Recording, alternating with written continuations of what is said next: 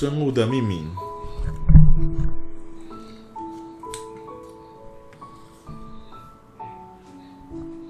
好啦，当你看到一只蟑螂的时候，你会怎么称呼它？哎，有人就叫蟑螂，有人会叫它比较学术性一点的名称哦，叫蜚蠊啊。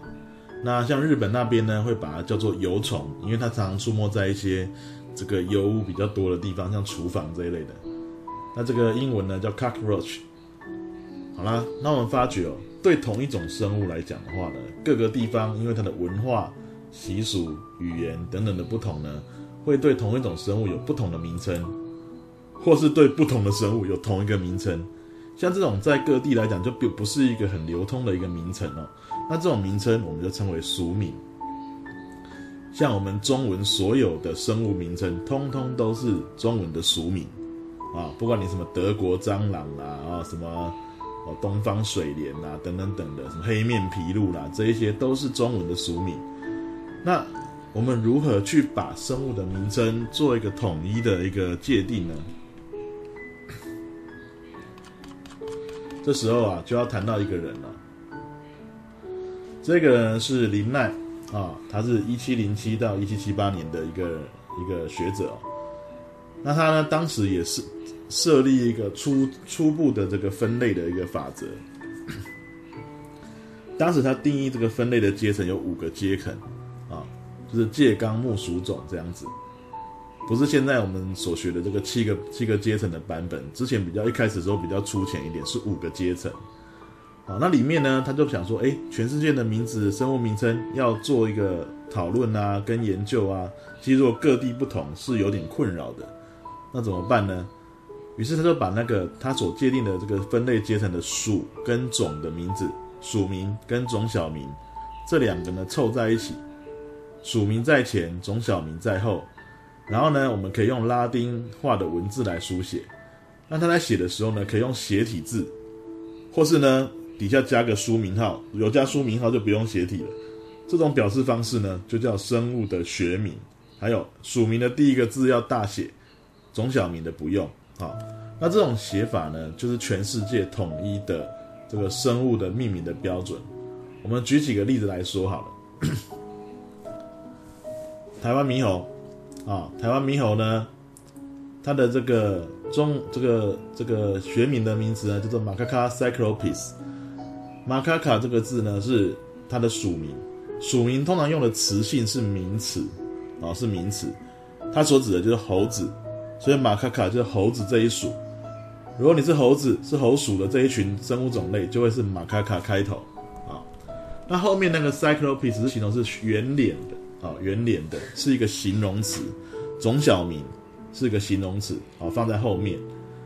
那这个种小名形容的也有很多种版本哦，有的是形容它的外观、颜色啊、行为，或者说它的这个发现地，或是为了纪念某些人物都可以。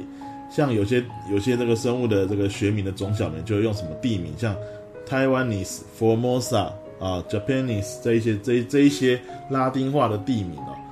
好啦，那。谁拥有这个生物学名的命名权呢？你第一个发现这个生物的人可以有命名它的权利。但当然你要查一下了哈，它的属呢是属于哪一属，要看它的分类上的这个演化的亲缘关系去决定它放在哪一属。那至于种小名呢，就看你自己的喜好了。像我刚刚讲的外形、地名、人名都可以。所以你可能有听过有些。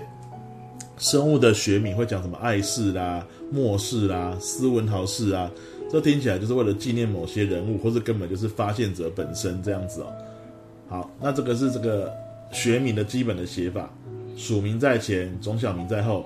属名的词性是名词，而种小名是形容词。属名第一个字要大写，种小名不用哦。那你如果从这个学名本身来看的话呢，你可以看到他们的亲缘关系吗？可以。大概大概就是决定说它到底是不是同一属这样的关系哦？为什么这么讲呢？你就先看学名的第一个字，属名如果都一样的话，表示它们同一属；如果属名不一样的话，那就是不同属，那当然也不会同一种。可能你会问说，哎，老师，我曾经看过有一些名字哦，是属名不一样，但是种小名一样，诶，这样是不是叫做不同属，但是同一种呢？你自己仔细想一下它的逻辑哦。我们这有讲过界门纲目科属种，啊，范围从上面开始由宽逐渐越来越小，越来越小。当你在某一层，啊，某一个阶层就不一样的时候呢，那你们就分开了。那如果你属都不一样的话呢，种怎么可能会一样呢？不同属一定就不同种了。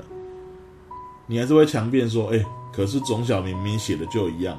就我们刚刚所说的，学名的种小名呢，它在用词的话只是个形容词。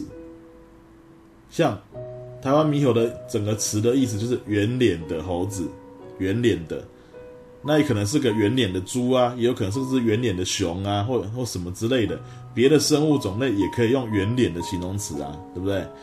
或者说我都是在台湾发现的，我都在日本发现的，也许后面都是同样的地名，但是你要先看属名相同之下才去比种小名才有意义。